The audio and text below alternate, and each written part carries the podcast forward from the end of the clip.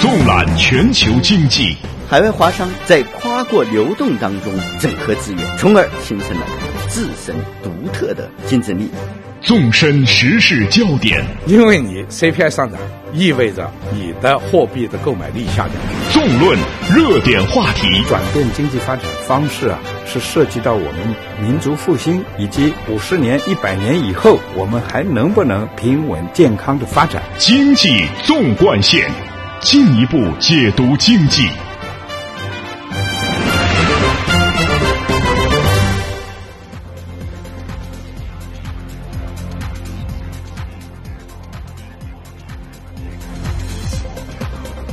把握中国发展脉动，进一步解读经济。您好，听众朋友，欢迎收听这个时段的经济纵贯线，我是主持人张毅。您好，我是张雪。经济纵贯线今天继续为您送上权威的信息发布、专家的分析解读，还有中国社会消费最新动向的深入探讨。马上来听一下今天节目的主要内容。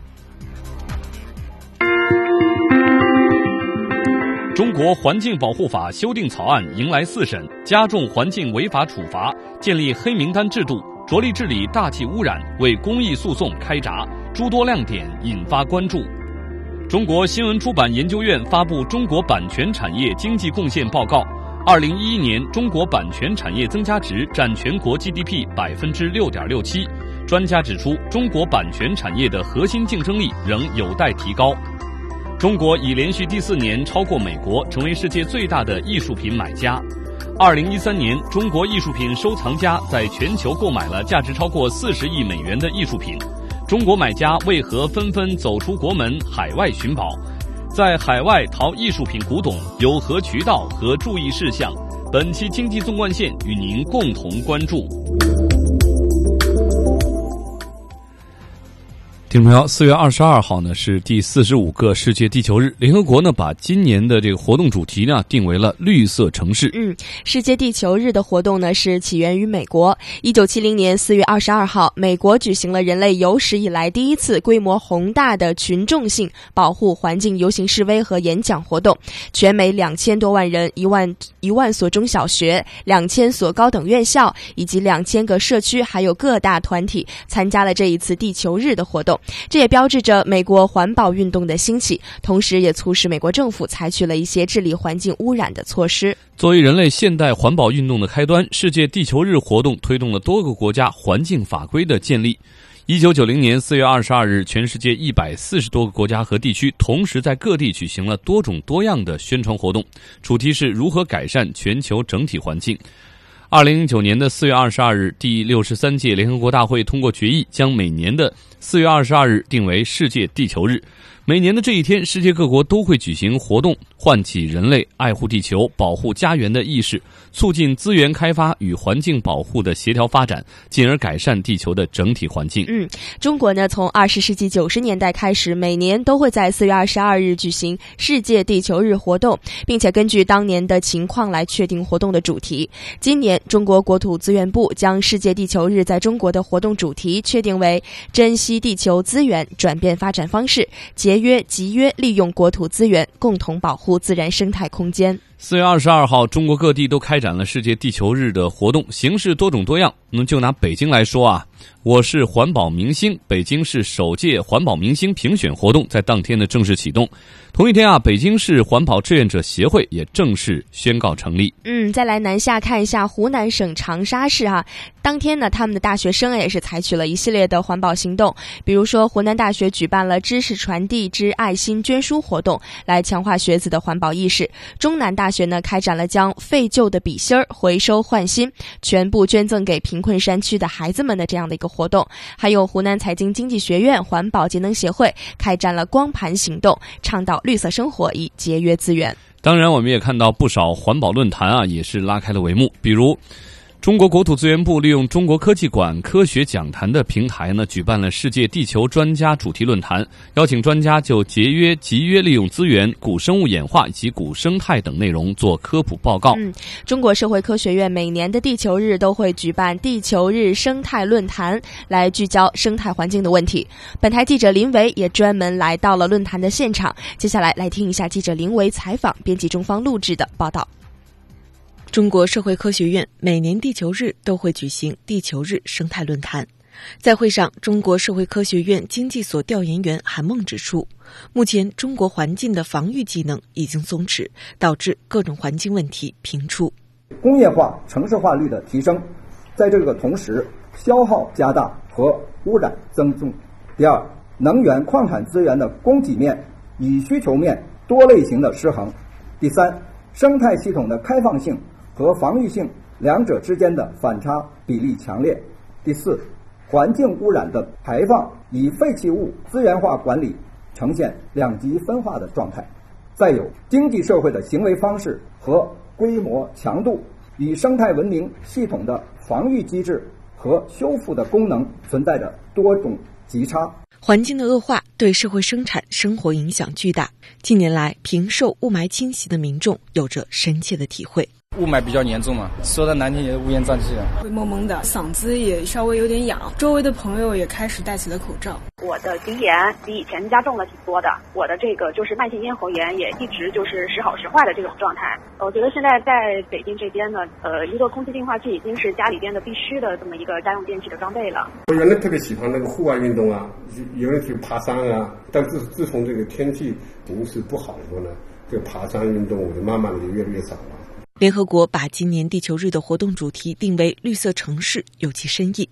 因为环境问题与城市管理离不开关系。以北京、天津、河北地区治理大气污染为例，压煤、控车、抑尘等主要措施都需要整体城市规划、公共交通管理等领域的协同合作。绿色智库助理研究员夏莫尘在会上介绍了外国治理汽车尾气排放的经验，说明政府通过经济、行政管理等手段可配套改善城市环境。比如说德国，它的一些城市根据汽车的可吸入颗粒物的排放情况，在车玻璃上贴上不同颜色的环保贴，同时它把城市分成了四个不同区域，立上了标牌，标明贴有何种颜色环保贴的汽车才可以通行。而伦敦则优先发展了城市的公共交通。零三年起，伦敦市政府就开始对进入市中心的小汽车征收拥堵费，用来改善伦敦的公交系统。而罗马则实行了绿色周日活动，也就是每周日只有环保电动车这类的清洁能源车辆才可以上街行驶。而两千年，东京都制定了相关条例，规定达不到 PM 二点五排放标准的柴油机动车禁止在东京都内行驶。节能减排是改善生态环境质量的有效方式。中国在“十二五”规划就提出了包括单位 GDP 能耗、二氧化碳排放强度、氮氧化物排放总量等六项节能减排的约束性指标。国家发展改革委主任徐绍史二十一日指出，政府下一步将坚持用铁规和铁腕推进节能减排，强化目标责任制和问责制，并重拳出击环保违法行为。加大节能环保违法行为查处力度，推进节能环境信息公开，公开曝光严重浪费能源、违法排污的企业，强化环境行政执法与刑事司法的衔接，实行节能减排执法责任制，深入开展大气十条贯彻落实情况专项督查，重点督查京津冀、长三角、珠三角等区域。您正在收听的是。经济纵贯线。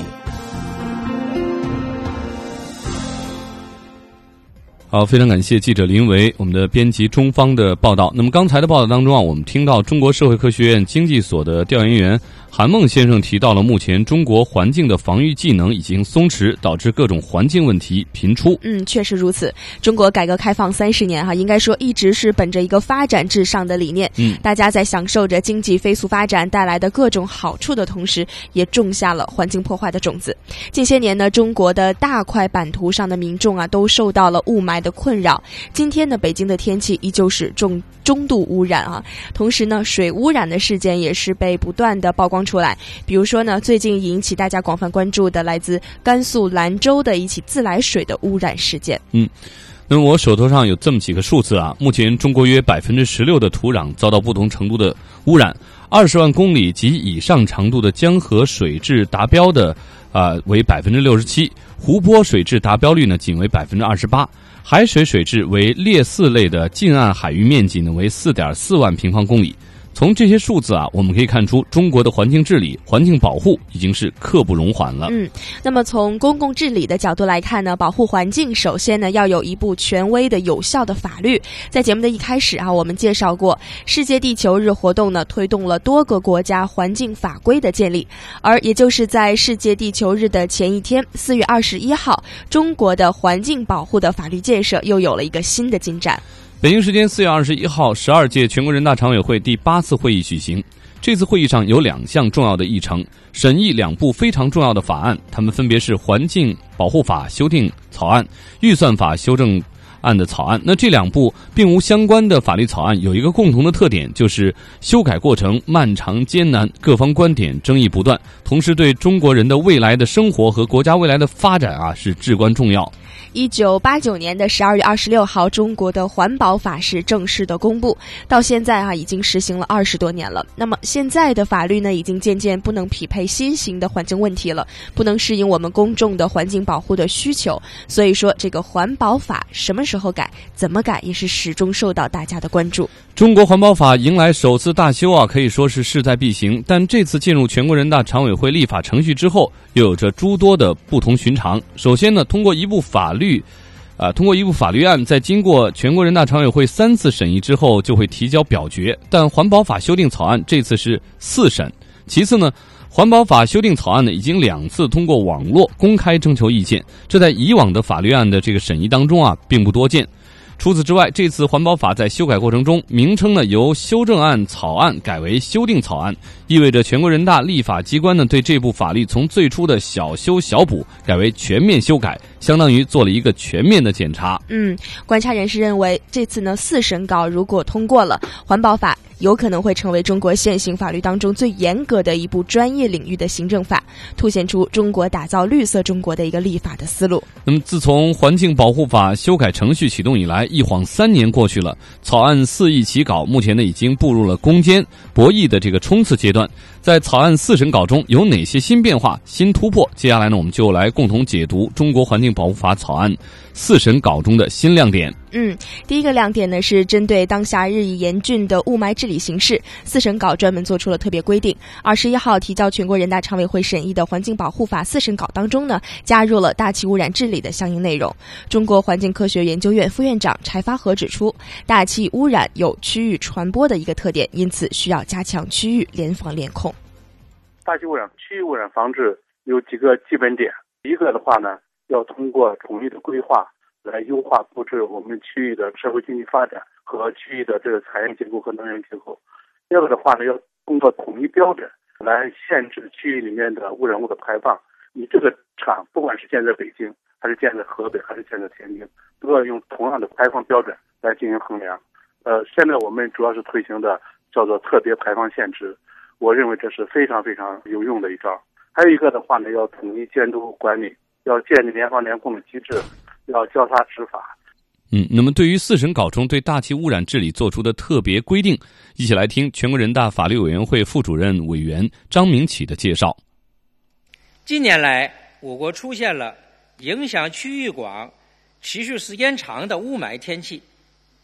一些意见建议对雾霾等大气污染治理作出有针对性的规定。法律委员会经研究，建议在修订草案。以明确政府责任、加大对违法排污的惩罚力度以及加强监督等的基础上，增加规定：一是，在跨行政区域的重点区域流域联合防治中实行统一标准；二是，国家促进清洁生产和资源循环利用；三是，县级以上人民政府。建立环境污染公共预警机制，环境受到污染可能影响公众健康和环境安全时，依法及时公布预警信息，启动应急措施。嗯，确实啊，当前中国区域污染问题多发，包括大气污染、流域水污染和土壤污染，都因为行政区域壁垒面临着一些治理的难题。这就需要要基于大区域来考虑加强污染信息透明以及治理措施的统一。根据了解，目前北京、天津和河北地区已经在寻求搭建大气污染信息公共平台，用以分享区域环境监测数据。北京市环境监测中心主任张大伟表示。我们是想再搭建一个专门的区域的空气质量信息共享的平台，大家的话在这个平台上把信息监测的数据进行共享，同时的话联合进行分析，共享预测预报。在中软的时候的话，也要加一些这个视频的会上。嗯，张毅啊，其实这里我个人比较关心的一个新的规定呢，是说这一次中国县级以上人民政府要建立环境污染的一个公共预警机制。当然呢，这种预警机制哈，不单单是适用于大气污染的，比如说刚刚提到的甘肃兰州的自来水污染事件的爆发，应该说呢，开始让不少人都意识到了，当遭遇到突发性的一个环境安全的事件的时候，政府或者企业是不是能够及时的发布信息、采取措施，是保障我们公众安全的一个基本的因素。对，我想呢，这也是环保法修订草案增加这样一个规定的一个背景所在哈。期待它能够发挥出它一个非常好的效力。嗯，好，我们再来关注环境保护法四审稿中的第二个亮点：加重环境违法处罚，建立黑名单制度，明确提出按日计罚。长期以来呢，污染企业违法成本低、守法成本高的这个问题呢，是中国环保领域不得不面对的一个现实的困境，嗯，也是造成了现在啊环保执法不力的一个怪圈儿。那么，加大环境违法的责任，成为这一次修定法当中啊立法者的一个考虑。那么，这一次环保法四审稿更是进一步了加大对环境违法行为的处罚力度，以从法律的角度来解决违法成本低的这样一个问题。那么，中国全国人大法律委员会副主任委员张明启介绍说：“让企业事业单位和其他生产经营者的环境违法信息记入社会诚信档案，及时向社会公布违法者名单。增加规定，对情节严重的环境违法行为使用行政拘留；对有弄虚作假行为的环境监测机构以及环境监测设备和防治污染设施维护运营机构，规定承担连带责任。嗯，那么除了建立黑名单制度之外啊，我们看到草案呢还明确提出了按日计罚，也就是说啊，排污企业无法按期实现环境监管部门限期整改的要求，会按照预期天数进行处罚，而非之前的按查处次数进行处罚。一起来听中国环境科学研究院的副院长柴发和对此的评论。一个是把监管力量纳入到了整个的监管体系里面去，是加强环境执法，不光是我们原来口号上或者是行政上做的事儿，而是变成了一个法制化的一个渠道。第二的话呢，就是是加大了对这个污染处罚的力度，包括按日计罚。按日计罚的话呢，是解决现在我们一些污染久拖不治的这么一个顽疾的一个非常好的一个方法。还有的话呢，双罚制，就是说不仅对企业要进行罚，还要对企业的这个法人要进行罚。另外一个的话呢，就是说根据他对污染的造成的这个损失，对一些重大污染事件的话呢，处罚没上限。嗯，那么违法成本低、守法成本高，这确实是中国环保执法上的一个难题啊。举个例子，一个企业为环保呢引进一套设备需要花三十万人民币，但如果查出来违法，需要承担的赔偿只有一万元，而且呢不一定就能够被查出来。因此，企业为了经济利益逃避环保责任就成了常态，这就是违法的成本太低。嗯，这一次呢加重环境违法的处罚，建立一个黑名单的制度，明确提出了要按日计罚。相信呢草案当中的这些新的规定能够破解以往的一些难题。好，经济断线，稍后我们继续。您正在收听的是《经济纵贯线》。好，听众朋友，欢迎您继续关注这个时段由张雪和张毅共同为您主持的《经济纵贯线》。我们再来关注《环境保护法》四审稿的另一个亮点：中国环保法修改呢，已经经历三年的时间，其中最受争议的环保公益诉讼主体资格的规定，在四审中也出现了突破。诉讼主体范围扩大至在市级以上民政部门登记的环保组织，主体范围的扩大的意义在哪里？又是否会带来中国环境公益诉讼量的井喷？一起来听央广中国之声记者侯艳、杜新萌的报道。方静介绍，相比以前，四审稿所规定的公益诉讼主体范围，涵盖的社会组织数量大大增加。之所以规定在社区的市级民政部门登记的、从事环保公益活动五年以上且信誉良好的社会组织，主要是考虑他们有能力开展公益诉讼活动。已经有很大的突破。如如果是再低一级的话呢，他也不不会去诉。说个实在的，我们我们也统计过，你别看有几千个组织。真正能够提起诉讼的组织，或者说有能力的组织，基本上就等于是放开。专门从事公益诉讼工作的中华环保联合会环境法律中心督察诉讼部部长马勇也对这条修改表示欢迎。实际上，环境公益诉讼它是公众参与的一个直接的体现下，这个发展这个趋势，肯定你参与的主体是。是开放式的，但他也坦言，即便草案明确规定，对符合规定的社会组织提起的公益诉讼，人民法院应当受理，但在实际操作中，仍然面临着多方面的现实困境。他就是只是见到了一个原则性的规定，但是缺乏一个怎么去操作的问题。受理之后怎么办，他也不知道。比如说你怎么去判决，那么关于这个赔偿怎么去界定，那么将来这个赔偿金怎么去安排？那我们重点是在怎么去影响我们的呃司法机关，他更好的。去受理公益诉讼，并且更稳妥的推进环境公益诉讼整个这个审判的这个这个这个体系。但可以确定的是，目前环保法确立的一些基本原则，将对后续环保政策及相关环保法律的制定产生深远影响。这其中也将包括环保公益诉讼制度。北京公众环境信息研究中心主任马军。那么这一次，我想他所确立的一些重要的原则。将会引导环保相关法律的修订，沿着这部环保法所确立的一些新的原则去进行。嗯，好的，非常感谢中国之声记者侯艳、杜西蒙带来的报道。公益诉讼呢，在中国现在还是处于一个起步的阶段。目前，中国各级法院普遍持比较谨慎的一个态度。那么，环保法放宽了诉讼资格，在客观上也是有利于推动中国公益诉讼的开展，加强政府执法是推动环保的一个常规之举了。而公益诉讼则是有一定的创新的成分在，在这方面的作为呢，既是这一部环保大法的使。命也将影响它的历史地位。好的，最后呢，我们再来关注两个亮点。第一呢是加强环保部门的行政强制措施，在中国；那二是加强对环境保护的宣传，提高公民环境保护意识呢，做出重要的修改。各级环保部门呢是治理污染、保护环境的直接部门。然而，由于缺乏法律赋予的权利，环保部门呢在政府各级部门当中呢，行政效力偏软，往往只能进行一些一次性的全国检查行动。通过公布污染者名单以及限期整改的方式与污染企业进行角力。我们看到，在发展至上理念的影响下，过去环保工作存在着被边缘化的迹象。其中的一个表现是，环保部门的角色经常被忽视。嗯，我们公众呢对于环保执法的印象啊，主要集中在为数不多的一些大案要案。而即便是这些颇具象征意义的执法，他们的合理性也是一度遭遇到了舆论的质疑。这一次环保法四审稿显然是注意到了这个问题，进一步完善了环保部门的行政强制措施，赋予他们更为具体明确的一些法律权利。全国人大法律委员会副主任委员张明启介绍。说，企业事业单位和其他生产经营者违反法律法规排放污染物，造成或者可能造成严重污染的，县级以上人民政府环境保护主管部门和其他负有环境保护监督管理职能的部门，可以查封、扣押造成污染物排放的设施设备。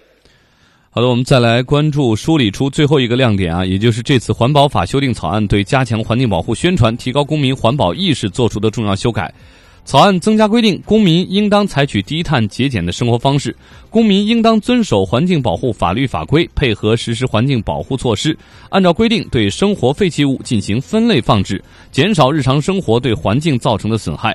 这些条文呢，从法律层面对公民参与进行了具体的规定，垃圾分类等日常生活当中的环保举措呢，将有法可依。嗯，同时呢，这次草案还将联合国大会确定的世界环境日写入了法律，将每年的六月五号正式确定为环境日。嗯。那么今天节目的上半时段，我们共同关注了已经第四次送审的环保法修订草案中的亮点。对违法企业而言，环保法修订草案一审稿到四审稿的处理力度呢不断加码，这是向长期以来的违法成本低、守法成本高的问题亮剑。从向社会公布违法者名单到污染按日计罚，责任人与企业面临双罚，再到处罚不设上限，违法企业呢？恐难逃法网。嗯，对于政府而言呢，环境保护在政府责任当中的比重是大幅上升了。环保法修改从增加环境信息公开、完善环境监测制度，到把治理污染的成绩作为评估地方官员的指标之一，再到规定县级以上的人民政府建立环境污染公共预警机制，都是有重要的作用。好，听众朋友，对于我们的节目和我们的话题啊，您有什么想法？欢迎您和我们互动分享。您可以发送邮件到 china at cri dot com 到 cn，或者拨打语音留言电话八六一零六八八九二零三六。经济纵贯线，稍后我们再会。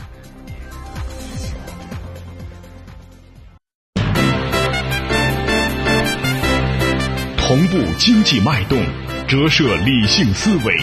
相对的观点，绝对的品质。经济纵贯线，进一步解读经济。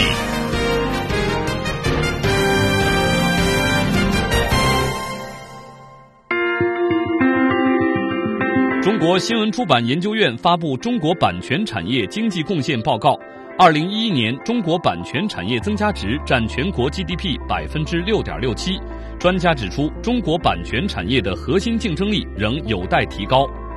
中国已连续第四年超过美国，成为世界最大的艺术品买家。二零一三年，中国艺术品收藏家在全球购买了价值超过四十亿美元的艺术品。中国买家为何纷纷走出国门，海外寻宝？在海外淘艺术品古董有何渠道和注意事项？本期经济纵贯线与您共同关注。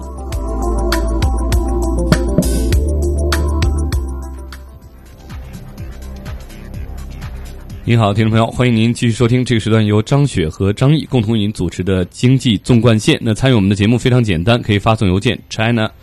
At ci dot com 到 cn 或者拨打语音留言电话八六一零六八八九二零三六。同时呢，您也可以在线登录华语广播网 triple w dot chinese radio dot cn 在线收听我们的节目，并且在网页下方的网友留言处给我们留言。我们期待着您的参与。上半时段我们特别关注了迎来四审的中国环境保护法，这个力度呢在不断的加强，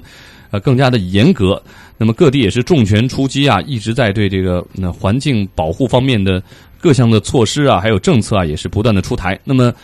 呃，接下来呢，我们将把目光呢聚焦到今天四月二十三号世界图书和版权日。那么四月三十二十三号呢，对于世界文学领域呢是一个具有象征性的日子，因为塞万提斯、莎士比亚都在一六一六年的这一天去世。此外呢，四月二十三号呢也是另一些著名作家出生或者是去世的日子。很自然的，一九九五年呢在巴黎召开的联合国教科文组织大会呢选择这一天向全世界的书籍和作者呢表示敬意，鼓励每个人去发现阅读的快乐，并再度对那些为促进人类的社会和文化进步做出。无以替代的贡献的人呢，表示尊敬。嗯，终于知道啊，这一天是世界图书版权是怎么来的了啊。那么接下来的这个话题哈，我们是与图书没有呃有一定的关系，但是我们会更聚焦到版权这一块儿。我们将会与直播间当中的财经编辑中方一起来聊一聊中国当前的版权产业经济发展的一个情况。中方你好，主持人好，听众朋友好。嗯，近日啊，中国新闻出版研究院发布了《中国版权产业经济贡献报告（二零一一）》。受到了中国业界人士的广泛关注，中方给我们介绍一下这份报告的相关内容吧。好的，中国新闻出版研究院近日是发布了《中国版权产业经济贡献报告（二零一一）》。那这当中呢，对版权产业做了定义。所谓版权产业呢，就是指版权可以发挥显著作用的产业。它不是一个新的产业部门，而是国民经济中与版权相关的诸多产业部门的集合。那这些产业部门的共同特点是以版权制度为存。在基础，发展与版权保护息息相关。报告显示呢，二零一一年中国版权产业的行业增加值占全国 GDP 的百分之六点六七，比二零一零年增加了五千一百五十八点七二亿元人民币，增长率为百分之十九点五六。同时，专家指出，近几年中国的版权产业增长迅速，在促进经济增长、创造就业机会、扩大对外贸易中发挥着日益明显的作用。但与发达国家相比，中国的版权产业还是有着很大的差距的。全部版权产业所占 GDP 的比重，核心版权产业所占 GDP 的比重，这两项数据，中国都仅为美国的一半。而核心版权产业的出口总额更是还不到美国的十分之一，而且出口还存在着严重的不平衡。这些都说明中国版权产业的核心竞争力还是继续提高的。嗯，好的，谢谢中方给我们带来的相关的信息啊。下面我们来连线。中国新闻出版研究院的副院长、研究员范军，我们来进行啊，请他来进行分析和评论。范院长您好，哎，您好，主持人好。嗯，那说起版权啊，我们都不陌生，但是说到版权产业，大家呢会感到比较抽象啊。那范院长，首先呢，请您给我们通俗的解释一下，到底版权产业是什么？版权产业对经济文化的发展的贡献体现在哪些方面？这问题刚才主持人实际上已经谈到了，把它定义说出来了。我这里简单的阐述一下，什么是版权产业呢？版权主持人刚才说的非常清楚，就是在人类呃活动过程中必然要产生版权。刚才您提到了，比如说一本书。它会产生版权啊，这个版权呢，呃，这个产生书以后呢，它会产生一定的社会影响，而因此形成了一个产业链，就把这些，比如说啊，出版、广播、影视这些涉及到版权的集合起来，就形成了一个版权产业。嗯，那么这个版权产业跟版权产业相比啊，大家可能更熟悉文化产业这个概念啊。那这个版权产业和文化产业这两个。两者之间有什么关系呢？哎，实际上大家可能在媒体上经常会听到，嗯，呃，文化产业、文化创意产业或创意产业，包括这个版权产业。实际上呢，这个来源于是什么呢？都是联合国推出的概念。联合国有三大组织，它的科科教文组织它推出的叫文化产业，而它的是知识产权组织推出的就叫版权产业，还有它的联合国。呃，贸易和发展大会它推出的叫创意产业，这三个实际上是从三个不同的概念出发，然后它的研究方法不一样，但是是殊路同归，都涉及到我们现在的啊什么的出版、广播、影视啊，呃，文化艺术、软件等，呃，特别是这里我给大家说一下，比如版权产业中，它分成了好几层，其中的核心版权产业。和文化产业基本是重合的，在我们国家呢，文化产业呢和世界上是不一样，它是一个特殊的定义。特殊定义是什么意思呢？一个特殊的范围，它是由国家统计局专门定义了，就是我们现在新闻出版、广播影视、文化，包括软件一部分的管辖范围，这个范畴定义了文化产业。嗯。那根据我们的了解啊，中国新闻出版研究院从二零零七年就已经开始对中国的版权产业的经济贡献进行调研，而且呢是受中国国家版权局的委托。那我想问一下范院长，中国连续几年对国内版权产业的经济贡献进行调研，那这个调研它的重要性体现在哪儿？它具体有什么意义呢？嗯，我大家都知道，要促进版权产业的发展，首先是一个版权的概念，所以我们这个。调研做出以后呢，比较明确的，或者说通过量化的反映出来，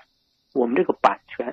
在我们国家的 GDP 中的贡献是多少啊？我们都知道，这样呢可以保护啊公民、保护创作者的版权，因为我知道它是鼓励原创。如果我们现在一个，比如一个作家，一个小说呃作家呃写出的小说。得不到版权保护，哎，看被被抄袭以后，他就没有创作的欲望啊。这样呢，就很多，包括知识产权领域，他没有这个，他没有创作欲望以后，这些那就没有人去创作了。那你想想，对我们这国家的贡献会是什么样？就是这么一个简单的道理。嗯，对。那这种创作劳动的成果啊，也确实需要这个鼓励和保护，要不然啊，盗版这种现象就会严重的影响创作者的积极性。呃，那么范院长。我们再回到这个数字上，二零一一年中国版权产业行业增加值比上一年增长百分之十九点五六，版权产业的就业人数和商品出口额都与二零一零年相比明显增加了不少。呃，那么范院长，您怎么评价最近几年中国版权产业的发展情况呢？呃，因为这两年啊，随着我国对这个版权保护的力度的加大，啊，包括我们的法律制度的逐步完善，啊，包括。呃，呃，社会公众对版权意识的增强，然后我们那个版权产业应该刚才您提到了几个数字，是有一个显著的增强啊。这个和我们国家，包括和我们国家的经济发展、文化发展有很大的关系啊，是整个和我们社会的发展是同步的啊啊。应该所以说呢，嗯，发展的势头还是比较好的。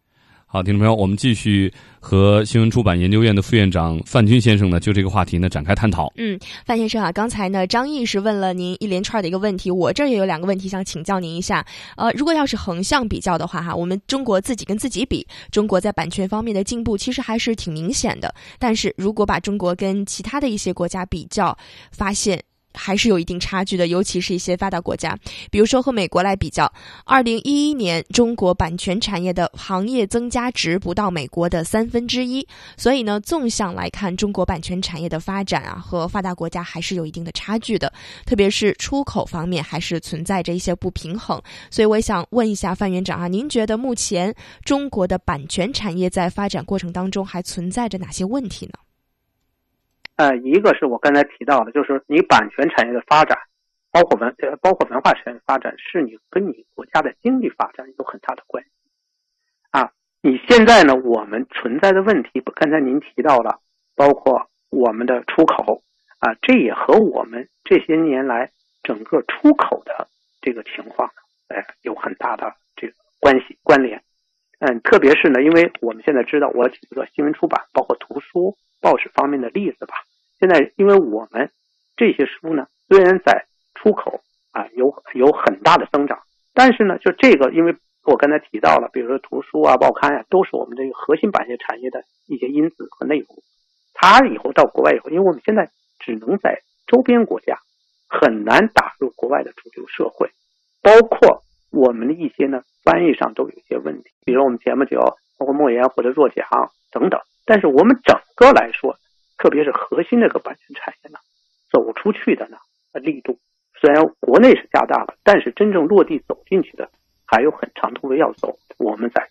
刚才提到了，在出口方面是很不平衡的，这是啊，这是我们造成的和国外的一个很大的差。嗯，也就是说呢，我们中国版权产业在中国国内是呈现出一个良好的发展趋势，但是您刚才提到了说，如果要走向国外，力度呢还是不够大的，国外核心竞争力呢是这一部分有待于提高。那范院长啊，您认为中国想要提高版权产业的核心竞争力，走向更多的国家，您觉得还需要做哪些努力？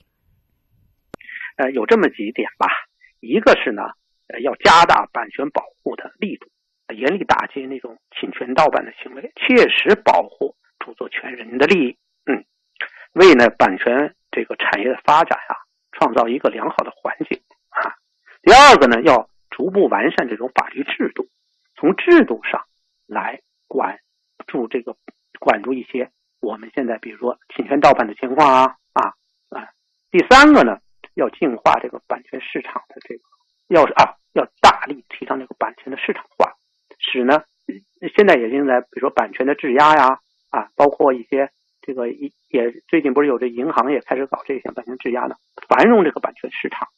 第四个呢，要进一步这个提升社会公众的版权保护意识，通过培养和树立公众的版权保护意识，来呢使呢尊重知识、从创创新、诚实守信，成为呢一个全社会的共同。这个行动才能使我们国的版权产业得到进一步的发展。嗯，好的，非常感谢中国新闻出版研究院副院长范范院长范军先生带给我们的观点。再会。那么，通过范院长刚刚的分析哈，我们也了解到，最近几年中国版权产业的核心竞争力已经有一些提高了，但是要想更好的走出国门，还是需要再加把劲儿的。嗯，的确是这样。中国版权产业在国内的发展已经呈现出了良好的势头，这也为中国文化今后能更好的走出去，提高中国版权产业的核心竞争力，那做了很好的铺垫。好，听众朋友，经济纵贯线，稍后我们继续。您正在收听的是《经济纵贯线》。好，听众朋友，欢迎您持续关注由张雪和张毅共同为您主持的《经济纵贯线》。那么刚才啊，我们重点的探讨了中国版权产业的发展啊，版权保护工作的这个现状。那今天最后一个话题啊，我们要关注中国买家在全球艺术品市场上刮起的这个旋风啊。法国艺术品市场数据公司称，中国呢已经连续第四年成为世界最大的艺术品买家。中国艺术品收藏家购买了价值超过四十亿美元的艺术品，位居第二的是美国。美国买家呢，去年购买的艺术品比二零一二年增长了百分之二十。英国位居第三。艺术品成交额呢达到了二十一亿美元，法国位居第四，然后呢是德国和瑞士。数据显示，中国和美国占据了全球艺术品拍卖市场的三分之二。中国连续四年超过美国，成为艺术品拍卖成交额最高的国家。嗯，近期啊，其实关于中美两国之间的艺术品市场的新闻还真是不少。嗯，比如说呢，北京保利国际拍卖行表示，他们将参与底特律美术馆馆藏文物的一个竞标，拟计划购买底特律美术馆收藏的一些中国艺术品。另外呢，中国首家从事全球古董及艺术品交易的一个在线平台叫一拍全球，它也与全球最大的一个装饰艺术品、古董。收藏品和房地产在线拍卖平台，美国的一家叫做 Invaluable 的一个网站电商，日前呢达成了一个国际战略合作协议，也将加速中国和美国全球两个最大的艺术品市场区域的一个贸易的融合。在海外淘艺术品古董有什么样的渠道和注意事项？全球哪些古董博览会值得关注？中国买家为什么纷纷走出国门，海外寻宝？中美两大艺术电商巨头此番联手呢，将对全球文化贸易市场有什么样的影响？相关的话题啊，我们接下来继续与直播间中的财经编辑中方呢一起来交流分享。中方。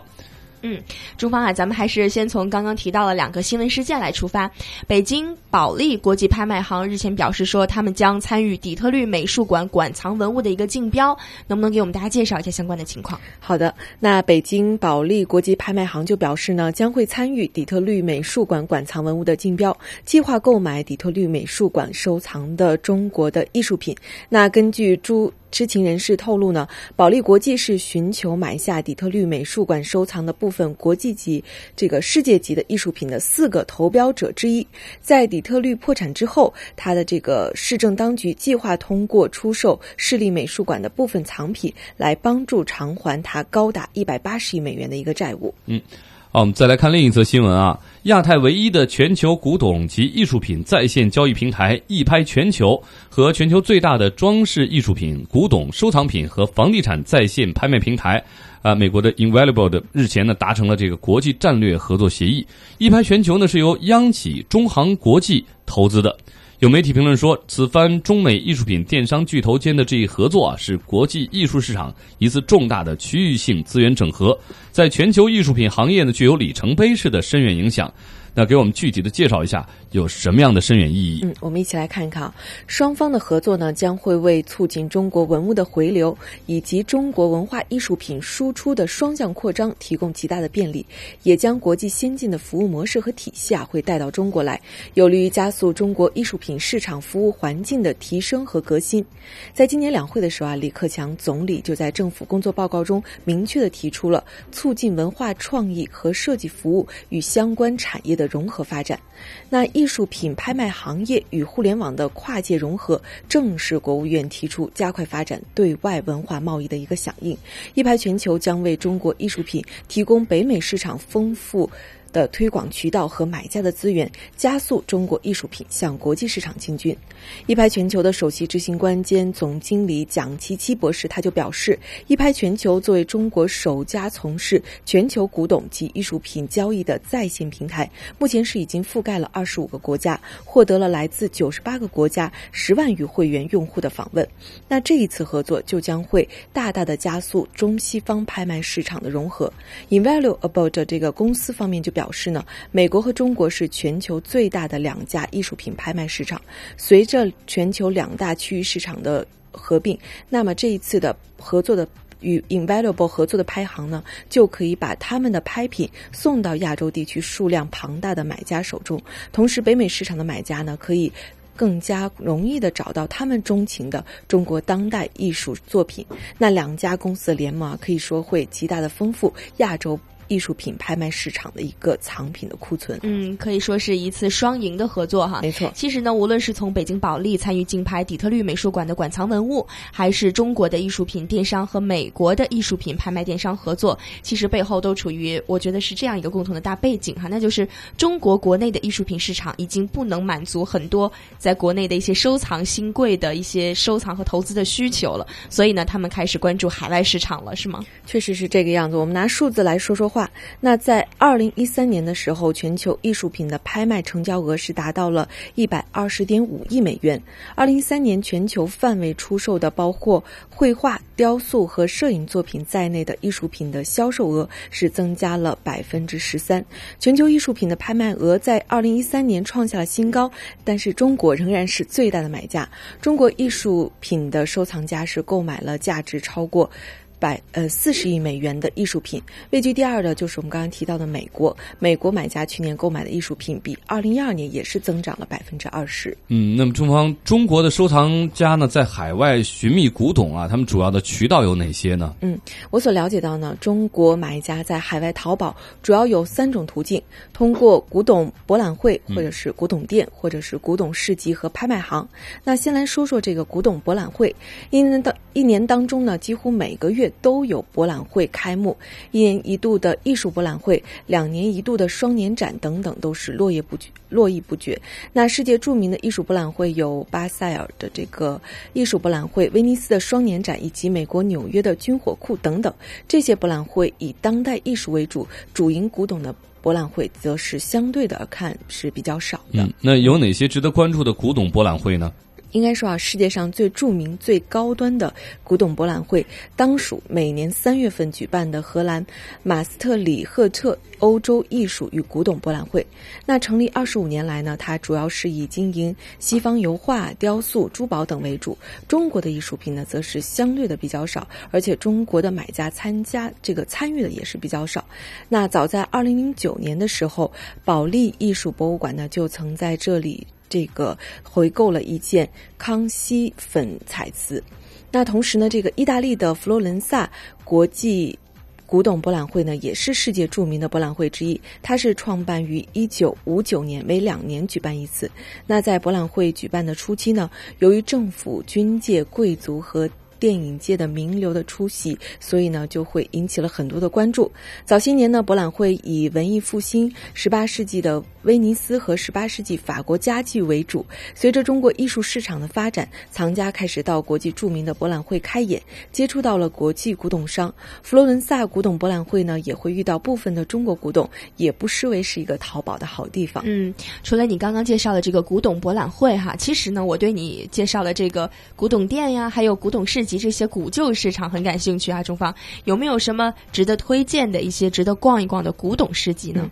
可能跟你一样比较感兴趣的听友啊，我觉得可以多多的去关注一下巴黎，嗯，因为在巴黎呢有很多高级的古董商店，每年定期举办的古董沙龙、旧货大市场的古董街，那这个高级古董店呢，大多都集中在巴黎一条叫做圣。奥诺雷的大街上与著名的香榭丽榭大街是平行。巴黎呢，每逢春秋季节都要举办古董沙龙，举办地点一般会选择在巴黎二十个区中的几个富人富人区，门票在三十到五十欧元之间。一般来说呢，沙龙中的古董不是最好的，也不是最差的，求好者不来，图便宜者呢不愿花钱买票。但就是这些中档货，价位也都在几千到几万欧元之间。原来巴黎不仅是有浪漫的埃菲尔铁。它还是有古董值得去淘一淘的。没错，嗯。那此外呢，巴黎有欧洲最大的跳蚤市场，对跳蚤市场中呢，又有巴黎最大的古董集市，当中呢，不少古董店专门经营中国古董，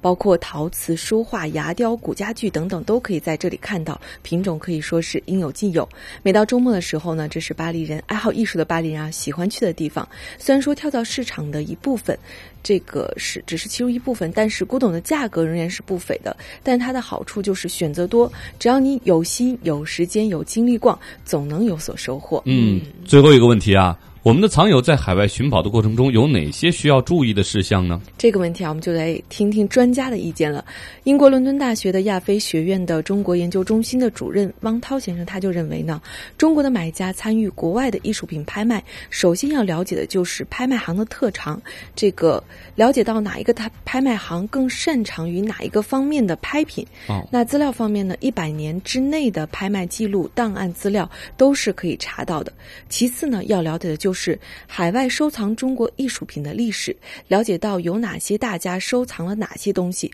这样呢才能够了解到这些藏品什么时候会重回市场流通。那些大的收藏家，他们临终前啊会处理他们所收藏的艺术品，一般首选会给博物馆，在很多情况下是有偿的捐赠，或者说是让博物馆优先的购买。